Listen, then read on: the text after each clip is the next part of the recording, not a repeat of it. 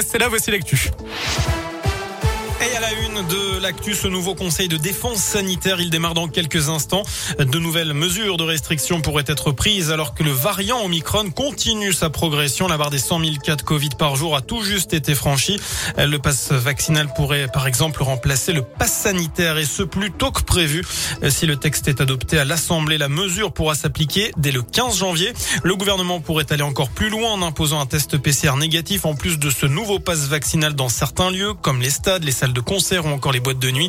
Au menu également de ce conseil de défense, le délai entre la deuxième et la troisième dose. Il pourrait à nouveau être raccourci et passer à trois mois. La durée de l'isolement pour les cas contacts pourrait être allégée afin d'éviter une paralysie de l'économie.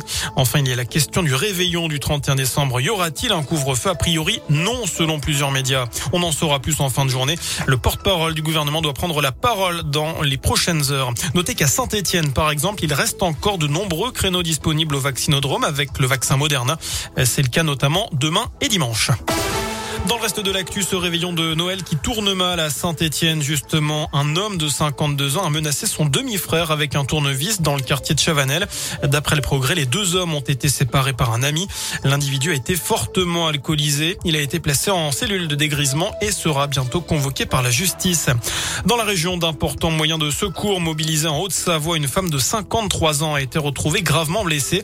Elle était portée disparue depuis hier dans le massif des Bornes. D'après nos confrères de France 3, c'est son compagnon qui a donné l'alerte. La quinquagénaire était partie randonner seule.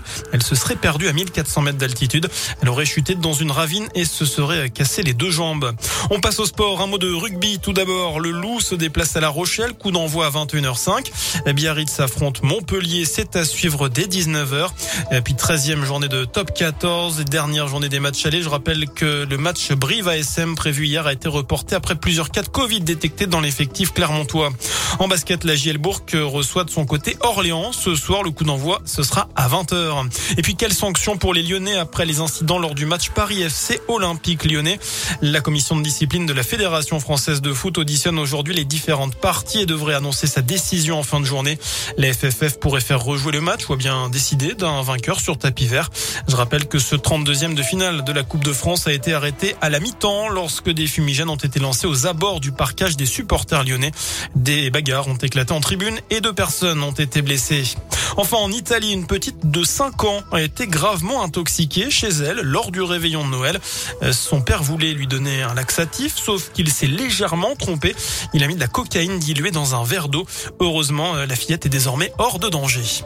Voilà pour l'essentiel de l'actu sur Radio Scoop. L'info de retour, bien évidemment, dans une demi-heure. D'ici là, je vous laisse en compagnie de Vincent.